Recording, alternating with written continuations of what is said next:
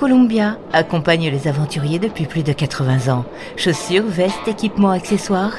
Vivez l'aventure avec Columbia, la marque outdoor pour tous les passionnés d'activités de plein air.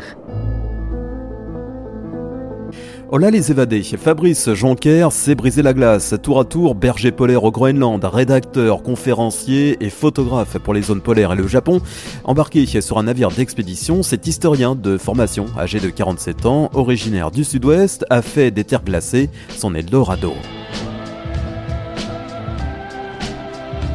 Qu'est-ce qui m'attire dans ces contes très lointaines? Le fait qu'elles soient relativement, je dis bien relativement inaccessibles Groenland étant plus inaccessible que le New Jersey, pourtant il est plus proche. Pour ce qui est de l'Arctique, eh ben, effectivement, c'est le mode de vie des, de ses habitants euh, qui sont totalement adaptés à un contexte très particulier de grand froid, sachant que moi j'aime le grand froid.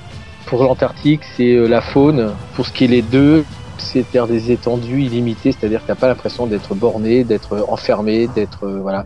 T'as une lumière magnifique qui change tout le temps. Ça dépend où, parce qu'en mer de Barents, ça change pas tout le temps, mais en règle générale, t'as quand même des lumières magnifiques. Et cette, ce sentiment un peu ouaté qu'on a quand on est dans un pays froid.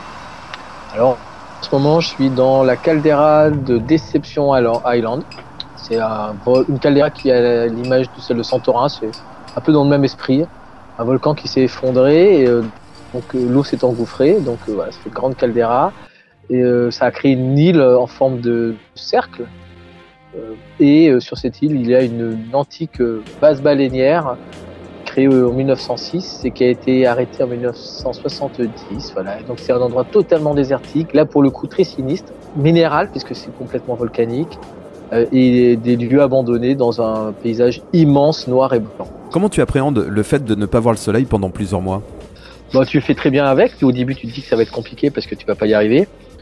Et puis, euh, enfin, le soleil, tu le vois sans le voir, c'est-à-dire qu'effectivement, le soleil descend. Quand c'est l'été, il descend au niveau de l'horizon, au niveau zéro quasiment. Et il remonte, ce qui fait qu'on le voit tout le temps. Mais enfin, il y a quand même une sorte de simili-nuit, vague, vague nuit. C'est pas grand-chose. Alors, pour peu qu'il fasse moche, qu'il y ait une tempête et un blizzard, là, tu as vraiment une sorte d'obscurité. Et la nuit, ben, le soleil, il, il s'approche de l'horizon, mais en sens inverse. C'est-à-dire qu'il est en dessous de la ligne d'horizon. Il s'approche un petit peu, il redescend. Donc, tu vois une once de lumière. Tu fais avec et euh, tu sais que ça va pas durer éternellement, etc. Après, le jour, le jour polaire, c'est vachement bien parce que tu es en suractivité et la nuit polaire, bah, tu es plus en, repos. Aujourd'hui, tu es à bord donc d'un navire d'expédition. Tu peux nous raconter un petit peu euh, ta vie à bord? La vie à bord, c'est un mélange donc euh, de vie de marin, puisque tu es assujetti à la vie maritime, donc avec les certifications maritimes, les exercices de sécurité, et une vie de photographe, vidéographe, c'est-à-dire à, l'extérieur où tu filmes, tu fais les prises de vue, tu, pars avant les autres, tu reviens parfois après, et tu travailles souvent le soir, puisque c'est là que tu peux faire le montage. Donc bah, tu te lèves plutôt vers les 6 heures du matin.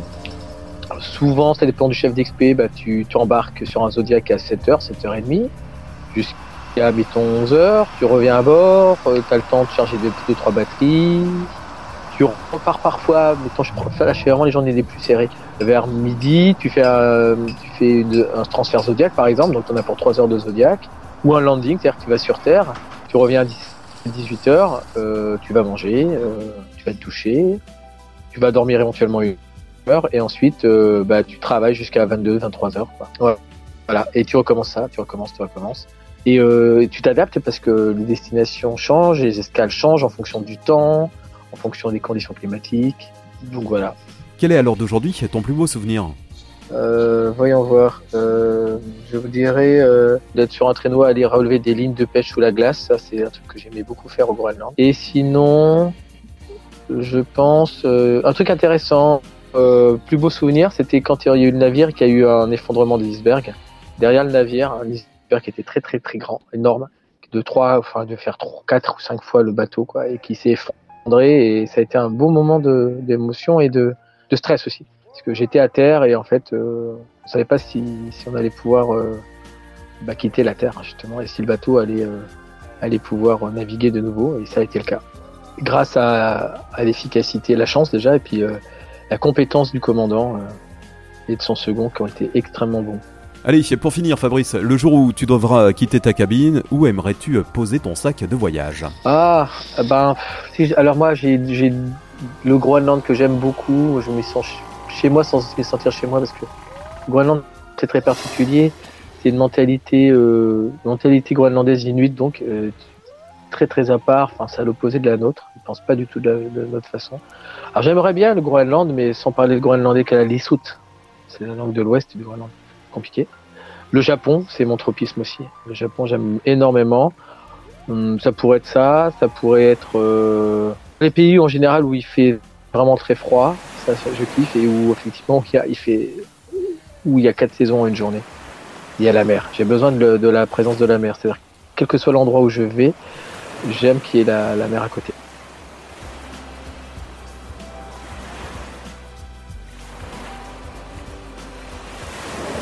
Columbia accompagne les aventuriers depuis plus de 80 ans. Chaussures, vestes, équipements, accessoires. Vivez l'aventure avec Columbia, la marque outdoor pour tous les passionnés d'activités de plein air.